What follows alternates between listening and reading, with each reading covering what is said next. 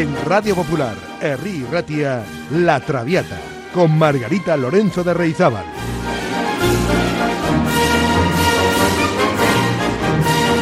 Pasión por la lírica.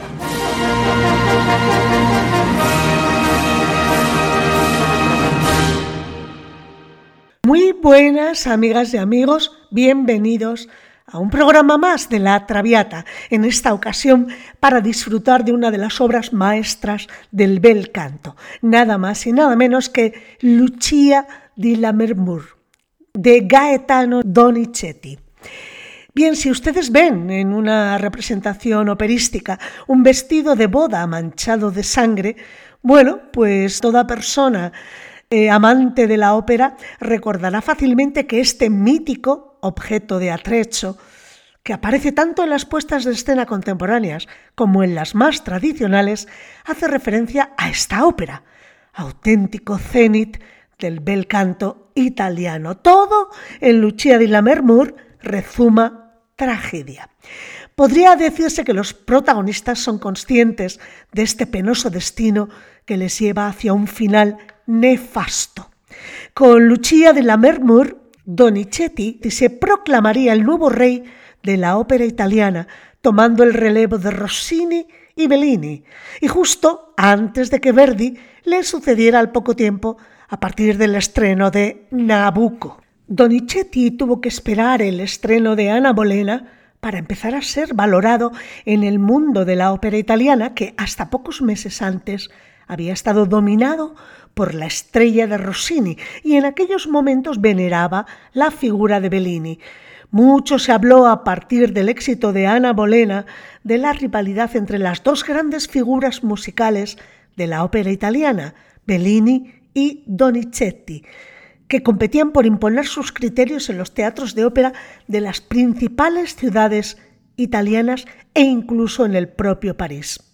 Así, los primeros años de la década de 1830 se convirtieron en una auténtica carrera por conquistar el panorama lírico italiano.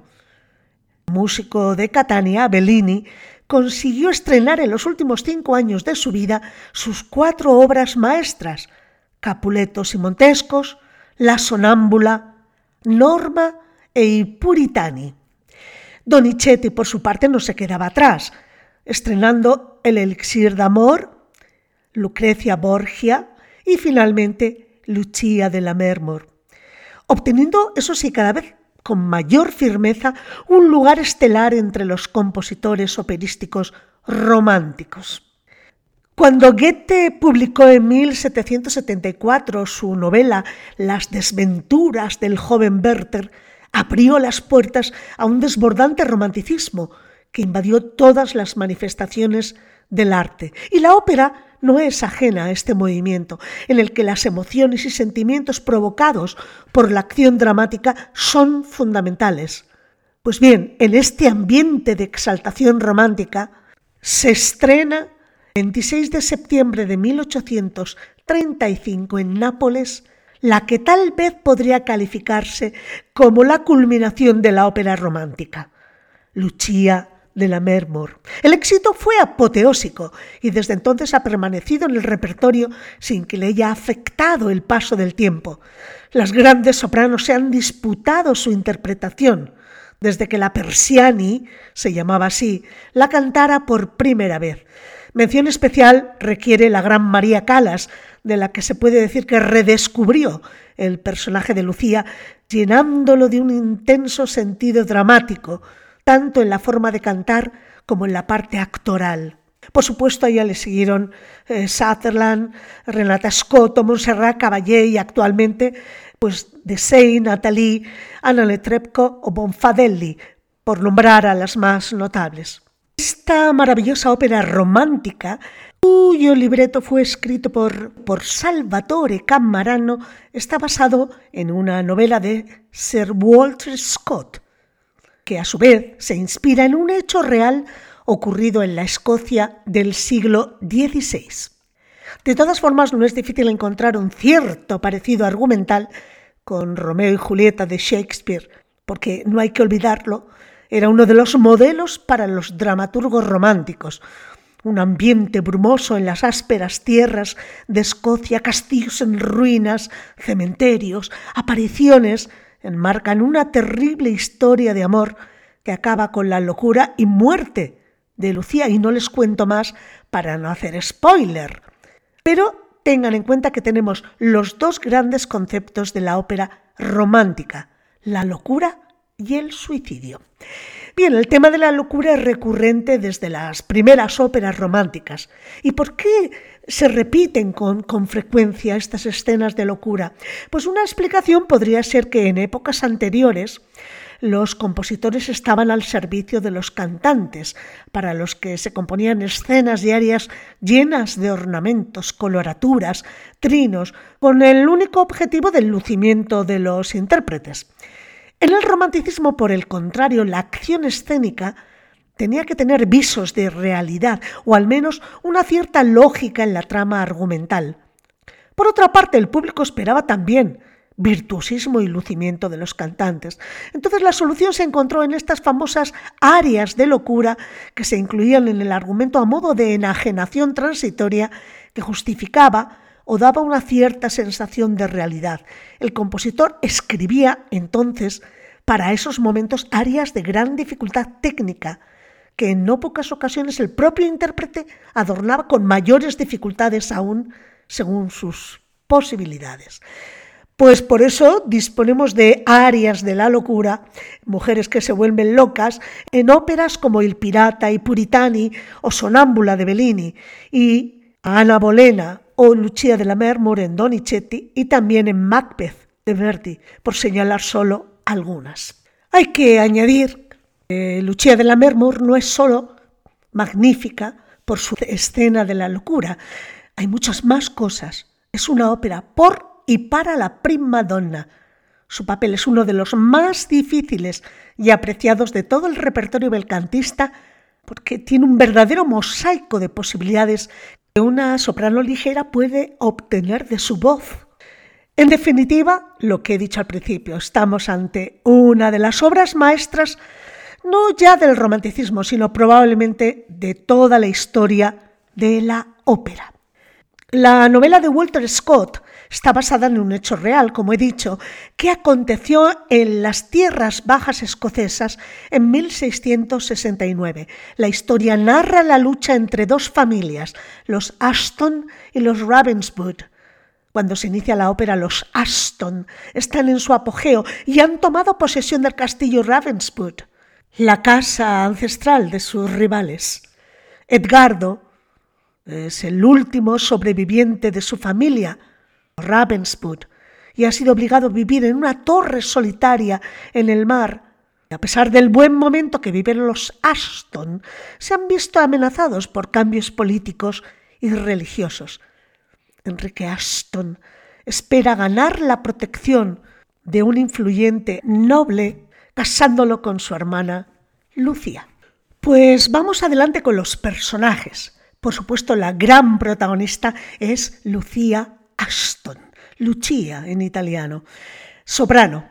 Después tenemos a Enrico Ashton, el señor de la Mermor, el hermano de Lucía, y es barítono. Edgardo, este es el señor de Ravenswood, está enamorado de Lucía y es tenor. Luego tenemos a Lord Arturo Backlow, que es el noble al que Ashton quiere prometer a su hermana, a Lucía. También es tenor. Raimondo es el capellán calvinista del castillo y es bajo. Luego tenemos a Lisa, que es la dama de compañía de Lucía, que es mezzo soprano, Normano, que es el jefe de la guardia del castillo, que es tenor, y luego hay guardias, sirvientes e invitados a la boda que forman parte del coro. Se trata de una ópera en tres actos, así que se levanta el telón Comienza la ópera en el acto primero y nos hallamos en Escocia a mediados del siglo XIX. Un intruso es visto por la noche en las tierras del castillo de la Mermur, hogar de Enrico Aston. Normano, el capitán de la guardia, envía a sus hombres a buscar al intruso. Llega Enrico preocupado porque un revés de la fortuna amenaza a su familia y el único modo de salvarla, piensa él, es un matrimonio concertado de su hermana Lucia con Lord Arturo. Y aquí sucede la primera aria de Enrico Aston, que como les recuerdo es barítono. Escuchémoslo.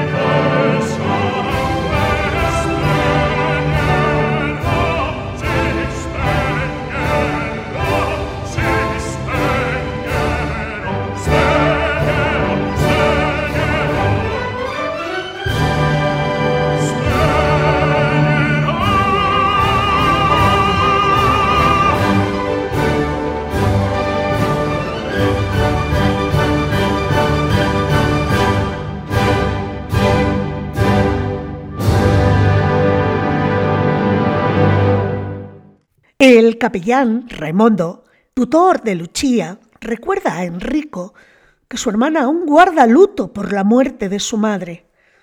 Normanno desvela entonces que Lucia ama en secreto a Edgardo de Ravenswood, líder de los enemigos políticos de los Aston. Enrico se enfurece y jura venganza. Vuelven los hombres de Normanno y explican que han visto al intruso y le han identificado como Edgardo. La furia de Enrico va en aumento. Justo antes del anochecer, junto a una fuente del bosque cercano, Lucia y su amiga Alisa están esperando a Edgardo.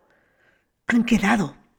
Lucia cuenta que ha visto en la fuente el fantasma de una joven que murió a manos de un amante celoso. Alisa le está empezando a dar mala espina lo que le cuenta Lucia de, esos fantasmas que ve y le pide que abandone a Edgardo de Ravenswood. Pero Lucia insiste en que su amor le proporciona gran alegría y que podrá superarlo todo. Vamos a escuchar a Ana Netrebko esta primera aria de Lucia en la ópera.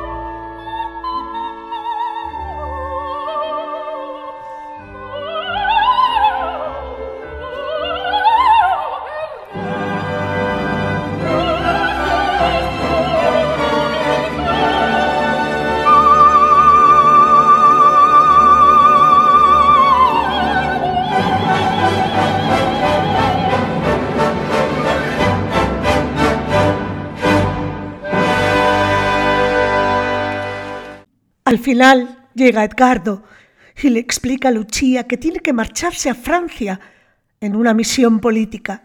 Lucia le pide que mantenga su amor en secreto. Edgardo acepta y los dos intercambian anillos y juramento de fidelidad. Escuchen este hermoso dúo entre Lucia y Edgardo despidiéndose.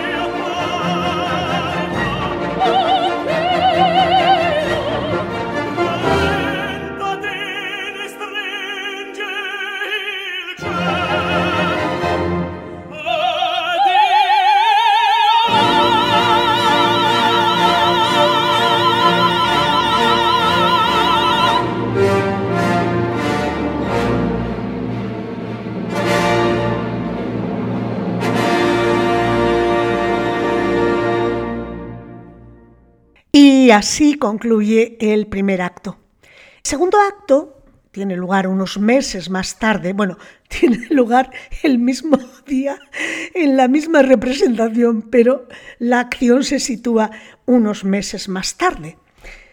Es que ha llegado el día de la boda de Lucia con Arturo.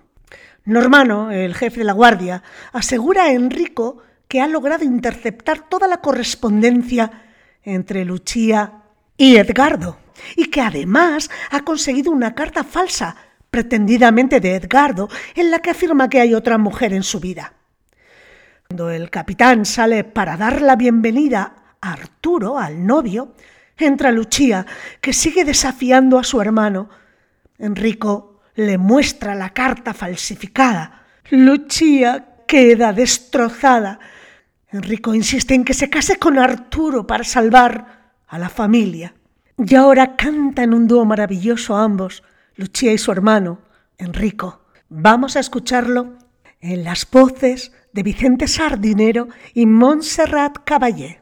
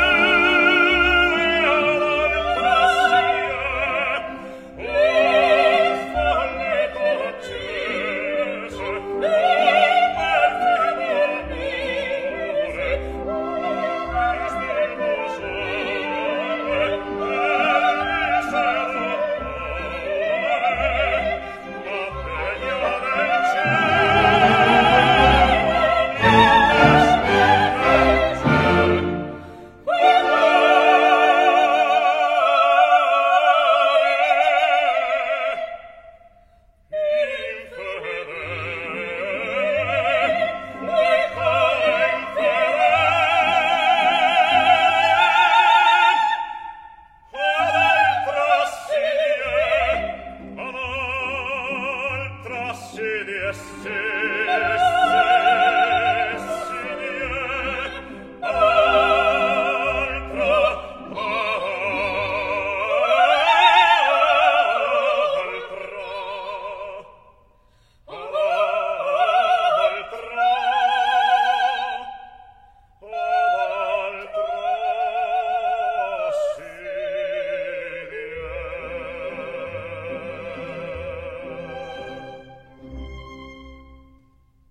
Precioso dúo, ya lo creo.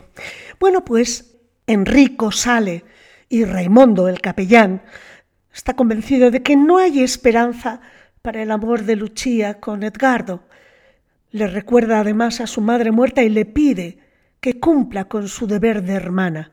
Finalmente, ella acepta casarse con Arturo. Mientras llegan los invitados a la boda, Enrico explica Arturo que Lucia sigue llena de melancolía por la muerte de su madre, más que nada por si la ve un poco reticente. Entra la joven y firma el contrato matrimonial, un poco renuente, eso sí. Y de repente, ¡chas! irrumpe Edgardo, reclamando a su prometida, y todos los presentes se quedan conmocionados. Arturo y Enrico ordenan a Edgardo que se marche, pero él insiste en que está comprometido con Lucia. Vamos a escuchar este momento maravilloso que es el famosísimo sexteto de esta ópera, con seis cantantes concertando, o sea, todos los que están en escena en ese momento.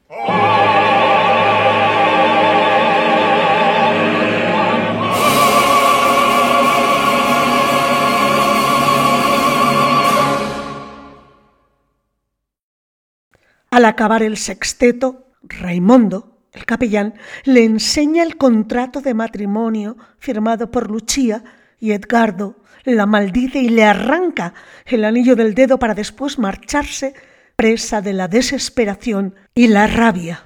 Acaba así el segundo acto y comienza el tercero y último.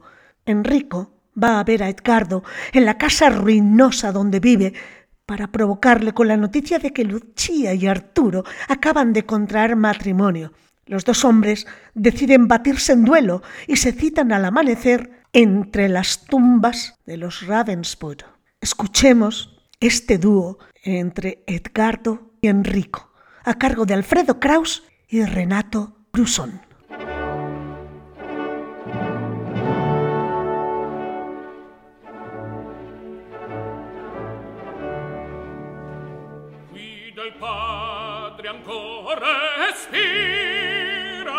l'ombra inulta e par che frema morti ogni aura te e qui ispira. Il terren il terren per te qui trema nel varcar la soglia orrenda ben dovresti palpitar.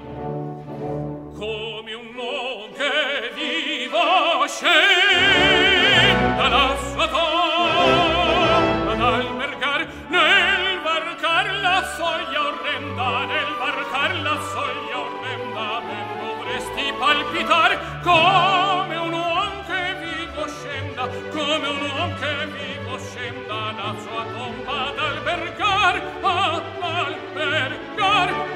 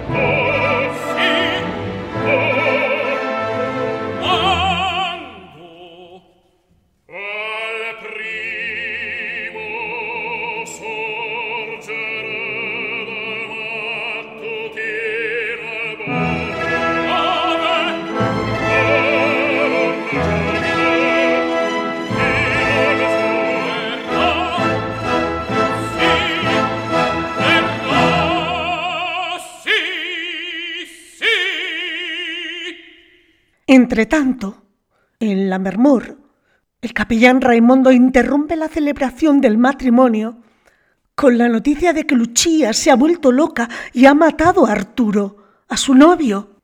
Entra en ese momento Lucia cubierta de sangre y esa es la imagen de esta ópera siempre, alternando la ternura, la alegría y el terror recuerda su encuentro con Edgardo e imagina que está con él en su noche de bodas. Jura que sin su amor nunca será feliz en el cielo y que se reunirá allí con él.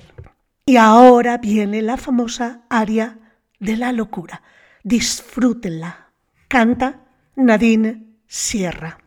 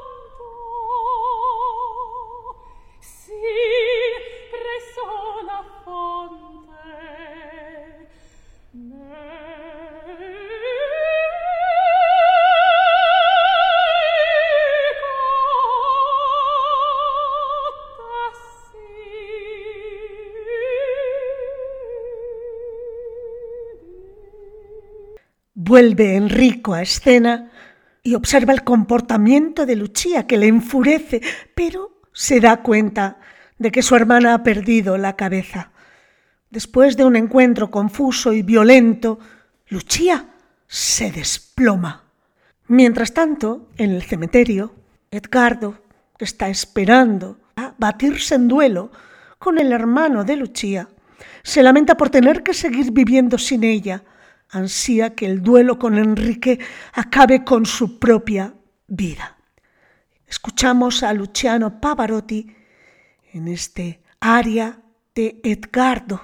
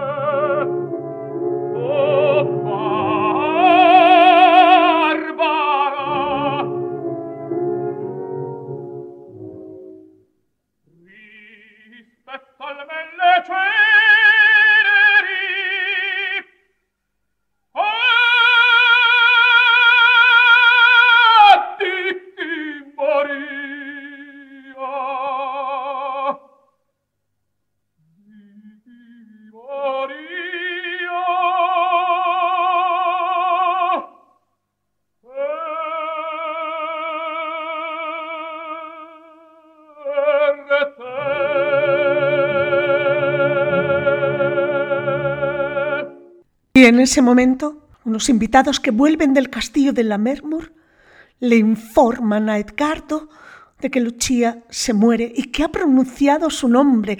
Cuando se dispone a correr hacia ella, Raimondo el cura le anuncia que ya se ha muerto. Decidido a unirse a Lucia en el cielo, Edgardo se quita la vida. Y este es el último número de la ópera. Ah,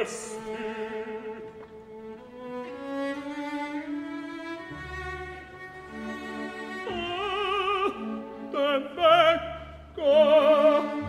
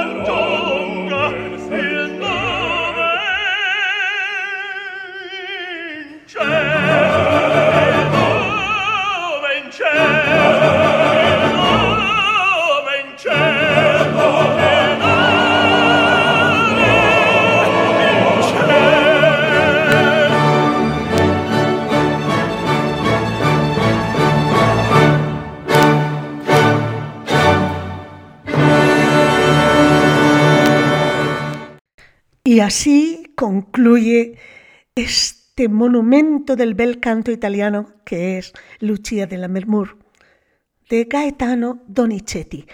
Pero imagínense que la semana que viene seguimos con Donizetti, con Ana Bolena, una ópera anterior a Lucia, que además se va a representar en el mes de noviembre aquí, en Bilbao. Así que Estamos a la espera de conseguir entradas para repartir entre nuestros oyentes de la Traviata. Mientras tanto, la semana que viene hacemos un repaso a Ana Bolena. Espero que les haya gustado el programa de hoy. Sean felices, les espero la próxima semana. ¡Agur!